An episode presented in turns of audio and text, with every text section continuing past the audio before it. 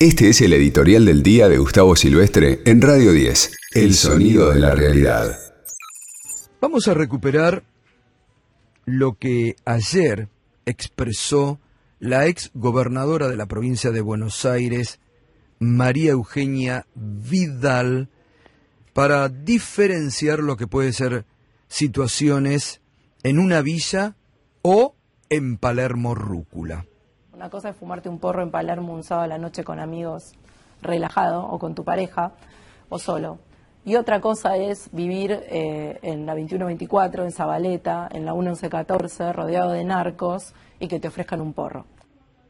Bueno, varios puntos para el análisis sobre esto tremendo que ha dicho la ex gobernadora, que veremos hoy a ver cómo les funciona el indignómetro para el periodismo que se ha horrorizado en los últimos días porque Victoria Tolosa Paz utilizó la palabra garchar, o que se han horrorizado porque se tratan otros temas por allí que para ellos les marca que el indignómetro les estalla, pero cuando ocurren estas expresiones las dejan pasar.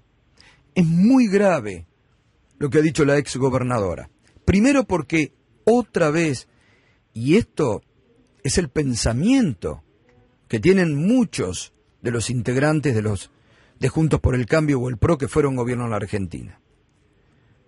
Cuando era gobernadora, refiriéndose a los pobres, que parece tienen una estigmatización permanente en sus palabras y en su pensamiento, había dicho que ¿para qué se creaban tantas universidades en el conurbano bonaerense si los pobres nunca llegaban a la universidad.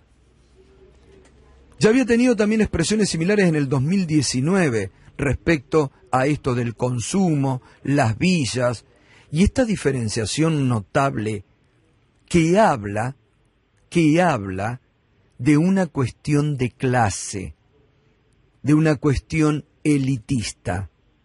Nosotros pertenecemos y gobernamos para este sector.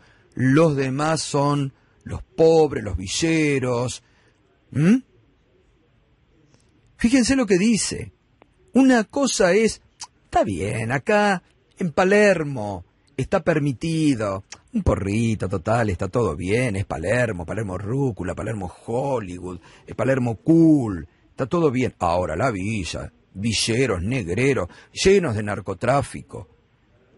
Villas que además, villas que además le corresponden al territorio de esta ciudad que vienen gobernando desde hace 12 años. ¿No se enteraron que los narcos están ahí? ¿O no se enteraron que el porro que te podés fumar en Palermo lo trae el narco? Recién me acercaba una persona de la justicia una persona de la justicia que sigue estos temas y que investiga estos temas, datos precisos sobre esto que ha dicho la ex gobernadora. Los datos objetivos de los que Vidal debería hablar son cómo aumentaron un 15% los tiroteos, muertos en la Villa Lugano, 1 11 14 21-24, que terminan en homicidios, de a cuatro por motivos de disputas territoriales narcos, aquí en la ciudad de Buenos Aires. Por estas muertes los vecinos hicieron marchas en Lugano, pidiendo que la policía no encubra y que investigue. Lugano, territorio de la ciudad de Buenos Aires, no, como decía alguna conductora que preguntaba, ¿quién es el intendente de Lugano? Que se ocupe de decir, me dice esta persona de la justicia, cómo piensa evitar, cómo piensa evitar que a tiro y muerte tomen pasillos enteros para enclaves narcos. Esos narcos lavan su plata en el circuito cheto de Recoleta y Madero, acá, en la ciudad de Buenos Aires. Es decir, esto que trata de lavar la ex gobernadora. Ocurre acá en el ámbito de la ciudad de Buenos Aires.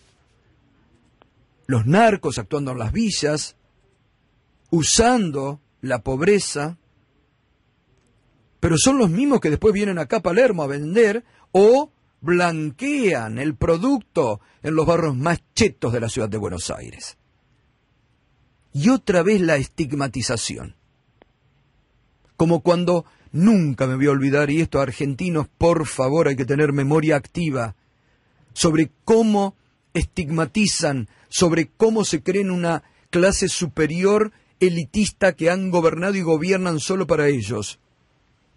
Cuando Javier González Fraga decía, ¿te creíste que podías acceder a un plasma, a un autito, a vacaciones? No, sos pobre.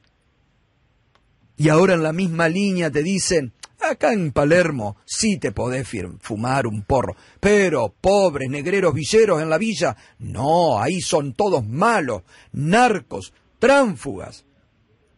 Esa es la diferenciación permanente que han hecho cuando fueron gobierno durante cuatro años y que te la marcan ahora. Y en eso hay que tener memoria activa, porque forma parte de un pensamiento que después, cuando llegan al gobierno, lo transforman en los espacios de poder. Y por eso el poder real los banca, los defiende, los encubre. En el medio de esta campaña vacía de contenido, donde se horrorizan y el indignómetro explota cuando se habla de la palabra garchar, pero que esto, ah, no, esto se lo dejan pasar.